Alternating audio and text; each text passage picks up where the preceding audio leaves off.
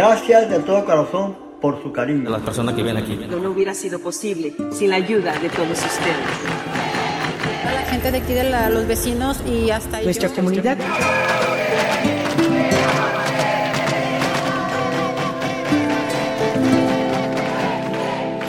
La verdad es que ahora tengo más de 20 mil amigos. Revista de la Universidad de México, número 902, Nueva Época. Comunidad. Bienvenidos al suplemento radiofónico de la revista de la Universidad de México.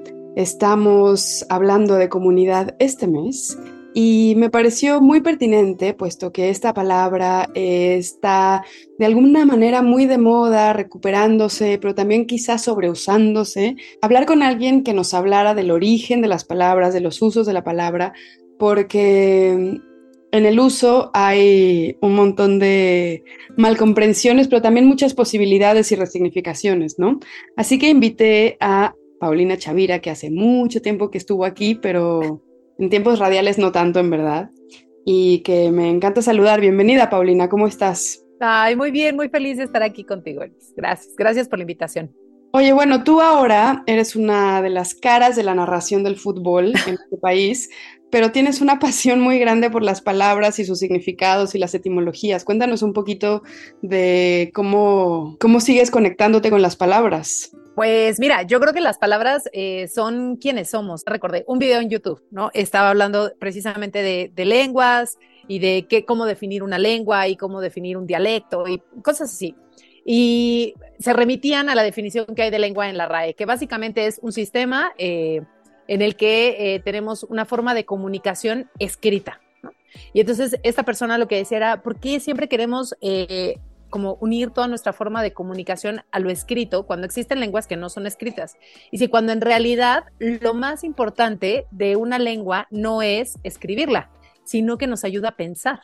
Y claro, o sea, las palabras eh, son eh, la forma en la que entendemos todo, desde cómo nos entendemos hasta cómo entendemos al mundo que nos rodea. Entonces, eh, pues las palabras siempre están ahí conmigo, no, no tanto, no tan este, a veces no tan involucrada como yo quisiera, ¿no? Y luego me entra así el de, ah, no, sí, me tengo que meter a todo otra vez de las palabras, pero pues la vida no me da. Entonces, lo que hago es que por lo menos justo desde el fútbol, ¿no? En el fútbol femenil, que es en donde estoy yo, pues trato de que esta, a lo mejor este amor, esta conciencia, este eh, respeto y esta eh, pasión que siento por las palabras, pues se vea reflejada en eso, ¿no? Desde el no utilizar estas palabras superbélicas todo el tiempo para referirnos al fútbol, ¿no? Que parece que todo tiene que ser una guerra total y absoluta, tratando de resignificar precisamente eh, el fútbol femenil como lo que es, un, un deporte que conocemos pero que se juega de manera distinta.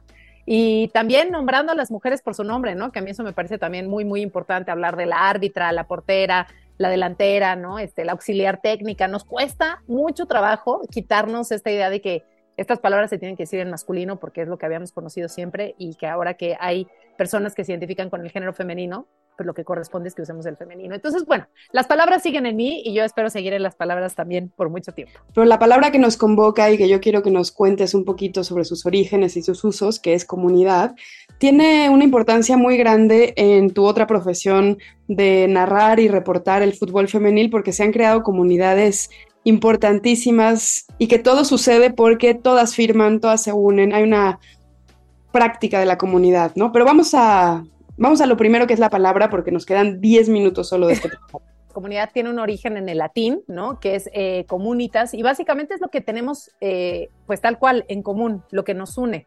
Eh, y creo que esto se va extendiendo a quienes somos, eh, a, quien, a cómo nos entendemos, a cuando encontramos a alguien en quien puedes reflejarte o apoyarte o encontrar intereses comunes. Y eso es precisamente lo que va pasando, ¿no? O sea, vamos haciendo sí, muchas comunidades, creo que las comunidades siempre han estado ahí, pero hoy eh, me encanta que tú retomes esta palabra porque creo que se ha convertido en esa, pues como en esa, en esa palabrita mágica, ¿no? Que todo el mundo convoca y que todo el mundo dice, no, sí, estamos creando comunidad, porque eso es creo que lo que nos importa en este mundo que nos parece tan amplio, tan vasto, tan desconectado, quizá encontrarte a gente o a personas o o intereses que, que, eh, que, digamos que comulgan con los tuyos o con los que puedes saber ahí eh, cierta cercanía, que encontramos esa cercanía es que empezamos a crear esta comunidad y creo que es lo que nos importa en este momento, ¿no? Y, y sí, o sea, ya lo decías tú, en el fútbol femenil en específico se crean comunidades eh, muy, muy interesantes, ¿no? Desde quienes buscan un, un, un espacio para jugar, ¿no? Sigue sin haber espacios, por ejemplo, te digo, para las niñas, ¿no? O sea, no es tan sencillo que una niña eh, de seis años diga en este momento quiero ser futbolista profesional y que encuentre todas las facilidades que sí encontraría un niño para convertirse en un, futbolista profesional. Y, los intereses que tienen en la vida, ¿no? Este, que pasa muchísimo la comunidad LGBT en eh, en, en, la comunidad del fútbol femenil es enorme, ¿no? Muchísima gente eh, que es parte de la comunidad, entonces también ahí encuentras pues otro punto de unión, ¿no? Y luego este, vamos a esta otra parte muy feminista de encontrar este espacio en el que seamos eh, respetadas, en el que tengamos eh, un espacio digno para trabajar, en donde tengamos condiciones dignas de trabajo, ¿no? Todo esto que tiene que, o sea, sí se van encontrando como muchas comunidades que, mira, curiosamente, eh, a mí también me fueron llamando, ¿no? O sea, fueron esta lucha por, por encontrar el espacio para las mujeres en algo que les gusta hacer, pues, pues digamos que encontré ahí esta comunidad también de de, otras mujeres intentando buscar estos espacios y propiciarlos y que haya más personas eh, que luchen por ello, ¿no? Entonces, esa palabrita, comunidad, pues mira, creo que es como una palabrita mágica en este momento.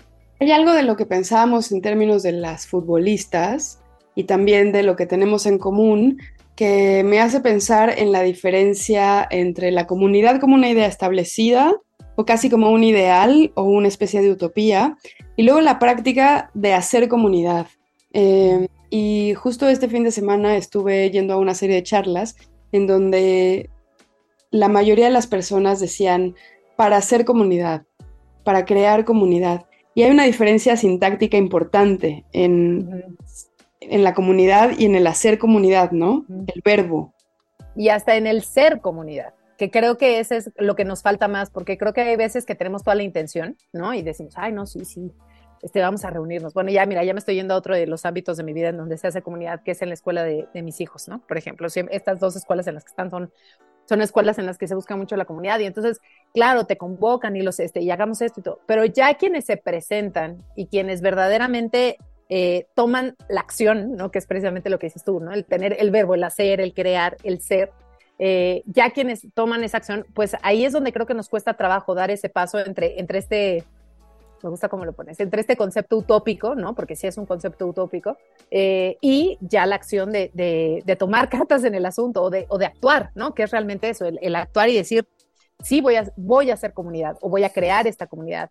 Eh, y afortunadamente hay gente, yo no sé, no sé si es una cuestión generacional, pero me parece que hay mucha gente en este momento con esas intenciones. No sé si cuando yo era niña esto pasaba tan de manera tan sencilla o a lo mejor yo ahora a mi alrededor no tenía no encontraba aún esa comunidad, ¿no? Pero ahora me parece que es eh, que tenemos muchos medios, que hay eh, también mucho interés en crear esa comunidad y en dar ese paso, ¿no? Entonces creo que ahí es donde, donde encontramos toda la diferencia, en, en, en, apropiarnos de la acción y en, digamos, quizá quitarle la utopía un poco a este concepto y hacerlo más realidad, moldearlo a lo que nos, a lo que nos funciona y, y también moldearlo a lo que a lo que es, a los que son nuestros intereses, ¿no? O sea, lo que estamos buscando eh, con, con, esa comunidad, que pues sí, cuando llega y creo que cuando la encuentras, pues es, es, es increíble encontrarte con gente que, que tiene por lo menos ideales comunes a los tuyos. Una de las cosas que a mí me parecen más importantes de esto es hablar de la vida cotidiana en la comunidad o de las dificultades ordinarias en la comunidad. Para ti que también a la vez te has insertado en una comunidad creciente que hace comunidad, o sea, que es y hace comunidad, por ejemplo, en mujeres alrededor de el fútbol femenil, que ya hemos tenido en este programa, por ejemplo, tuvimos a la barra feminista que va a apoyar sí, claro. a, la, a la selección femenil y a los Pumas femenil y así, pero tú estás en medios que son históricamente masculinos y eres una mujer que narra el fútbol y el femenil. Eh, ¿Cuáles son las dificultades de mantener a tu comunidad? Porque son varias mujeres ahora en los medios, pues como abriéndose a codazos las oportunidades, ¿no? Sí. Sí, pues mira, creo que esa también es una, es un, ha sido una lección padrísima. Justo te iba a hablar de la barra feminista, porque yo me acuerdo que cuando encontré a la barra feminista, que fuimos al primer partido que se dio en CEU, que fue el de Pumas a Cruz Azul, eh, para, para Pumas Femenil. Y eso para mí fue, digamos, como el momento en el que dije, wow, esto es tener una comunidad, ¿no? O sea, encontrar gente que tenga esos sentimientos de, apasionamiento por algo que a ti te gusta, pero también en donde, te, sientes segura. Creo que a mí es una de las cosas que me gusta más del fútbol femenil, eh, porque me siento de alguna u otra manera ahora sí que protegida por esa comunidad que, existe alrededor del fútbol eh, femenil, por ejemplo. Y en cuanto a los espacios en medios, pues obviamente es una lucha ardua que yo sí tengo que decir que yo llegué, digamos, como en el mejor de los casos, ¿no? O sea, a mí no me tocó ir abriendo esa brecha que sí les tocó a muchas otras mujeres, a mí me tocó llegar en un momento en el que ya se había abierto camino, no todo, pero ya se había abierto camino, eh, y de alguna u otra manera, eh, pues eso ha facilitado un poco mi, llegada al, mundo del deporte eh, femenil. Pero aún así hay veces en las que tienes que, pues, que luchar, ¿no? O demostrar, ¿no? Porque claro que hay veces en las que parece que no hay tanto interés o parece que no vende tanto, ¿no? Lo que siempre nos dicen.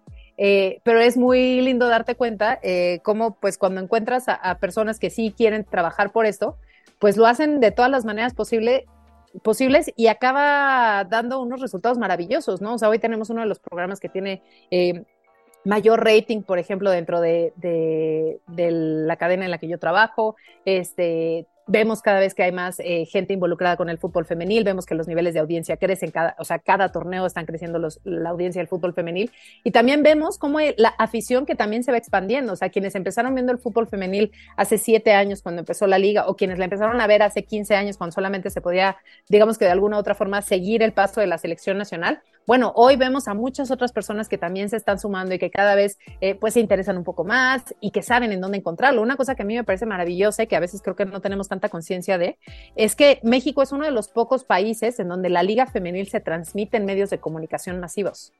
O sea, en casi, por ejemplo, en España, que son las, las más recientes campeonas. O sea, hay más comunidad de la que creemos. Exactamente, hay muchísima comunidad. O sea, y por ejemplo, México es uno de los países en donde hay mayores seguidores en redes sociales que por ejemplo, eh, no sé, en España igual, ¿no? En Francia, en Alemania, o sea, no me acuerdo si México está en el primero o en el segundo lugar. O sea, que pensándolo, como que nuestra liga es súper nueva, ¿no? Porque apenas tiene se creó en el primer partido, digamos, se jugó el 29 de julio de 2017, o sea, realmente pues tiene pocos años.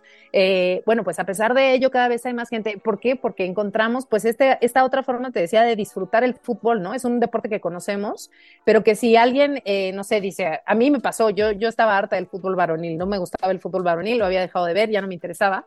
Hasta, hasta que vi un partido de fútbol femenil en 2019 en el Mundial de Francia, y ahí fue cuando dije, wow, esto es lo que a mí me encanta y esto es lo que a mí me gusta el fútbol y me gusta ver estas mujeres súper entregadas, eh, muy, muy, que, se han ido profesionalizando, ¿no? O sea, ¿por qué? Porque no tenían la oportunidad de profesionalizarse. Hoy tienen la oportunidad de profesionalizarse y, y vamos encontrando eso, un espectáculo distinto, historias increíbles, ¿no? Este, de mujeres eh, muy disciplinadas, este, tenaces, eh, aguerridas, ¿no? Me da mucha risa porque muchas utilizan esa, esa esa palabra para definirse, aguerridas, este, para, para poder estar en donde están ¿no? Y para verse abierto ese espacio. Entonces creo que eh, afortunadamente, como te digo, no me tocó abrir la brecha tal cual, pero pues sí, sí entiendo y soy consciente y con mucho orgullo lo hago de que vamos abriendo cada vez más camino para más mujeres, para más personas, para más fútbol femenil, para más deportes femeniles, ¿no? O sea, porque creo que es eso, un espacio que no teníamos y que pues hoy estamos eh,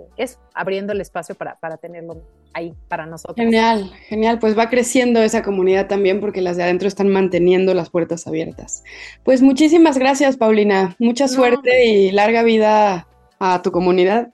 Ay, gracias, querida Elvis. No, un gustazo, un gustazo estar aquí contigo. Y mira, tenemos otras comunidades que nos unen, de todas maneras. Aunque no sea las del fútbol, está la de las palabras, está la de la maternidad, está la de la Claro, uno puede pertenecer a muchas comunidades. A muchas comunidades. Que esa no hablamos de esa, pero la de la crianza también creo que es una comunidad súper importante. Bueno, pues si quieren leer más sobre comunidad, pueden consultar toda nuestra revista www.revistadelauniversidad.mx y recuerden también que pueden comprarla en librerías como Educal, eh, las librerías de la UNAM y varias independientes. También en Facebook, en Twitter y en Instagram nos encuentran como arroba revista-unam y sobre este programa pues pueden escribirnos a mi Twitter que es arroba shubidubi. Y gracias a Frida Saldívar, a Yael Vais y a Juan González por hacer este programa posible. Hasta pronto. Este programa es una coproducción de la Revista de la Universidad de México y de Radio UNAM.